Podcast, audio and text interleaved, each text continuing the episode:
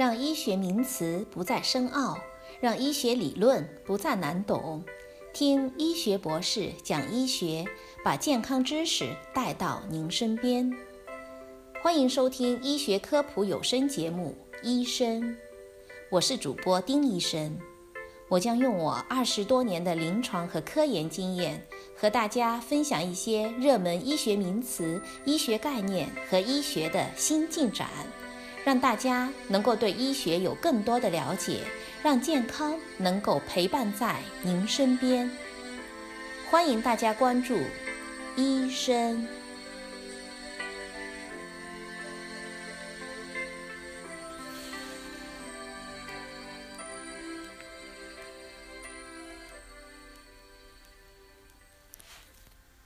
听众朋友们好，我是丁医生，在这里我要先向大家表示感谢，承蒙大家的厚爱，第一期节目播出的第一天，在喜马拉雅上的点击率就达到了九百多次，大家的关爱是我做好节目的最大的动力，也希望大家多给意见建议，我希望能够尽我所能，将我在医学上的所学所想，能够和大家一起分享。和大家一起来关注健康。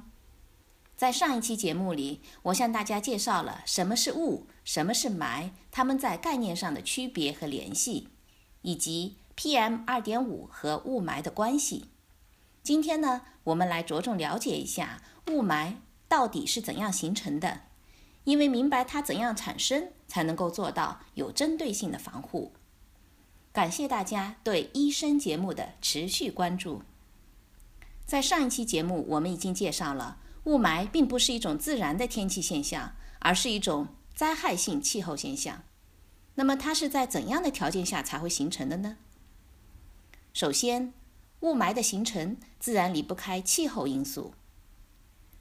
气象专家分析指出，全球气候变暖的趋势目前仍然持续。二零一六年，全球的气温已经再创新高。这是重霾天气等极端天气气候事件多发重发的重要气候背景。气候条件产生雾霾的原因之一，就是在水平方向静风现象增多。静是安静的静。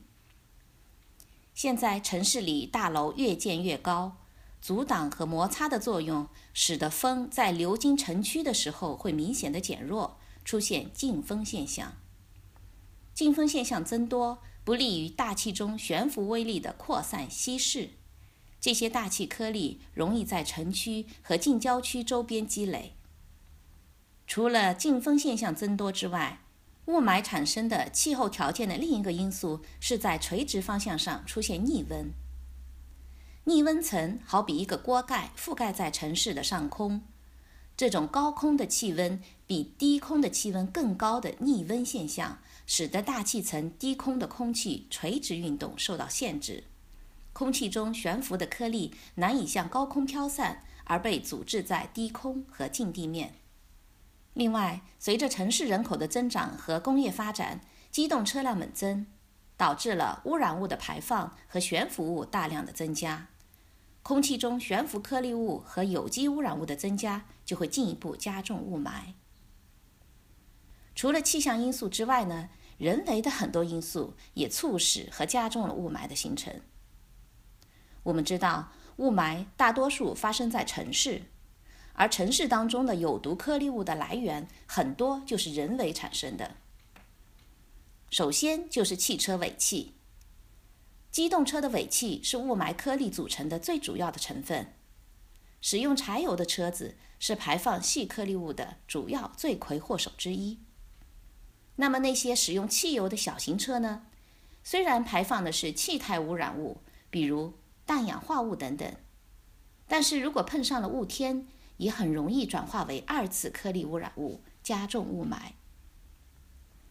随着汽车技术进步以及油品质量的上升，环境管理者发现，机动车尾气对雾霾天气的形成并不起决定性作用。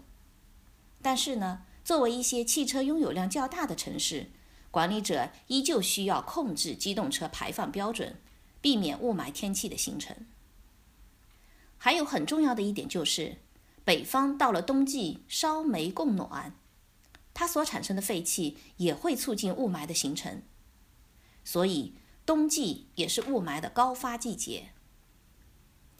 另外，工业生产排放的废气，比如冶金、窑炉和锅炉、机电制造业，还有大量汽修喷漆、建材生产、窑炉燃烧排放的废气，还有就是建筑工地和道路交通都会产生扬尘，这些飞扬的尘土也会促进雾霾的形成。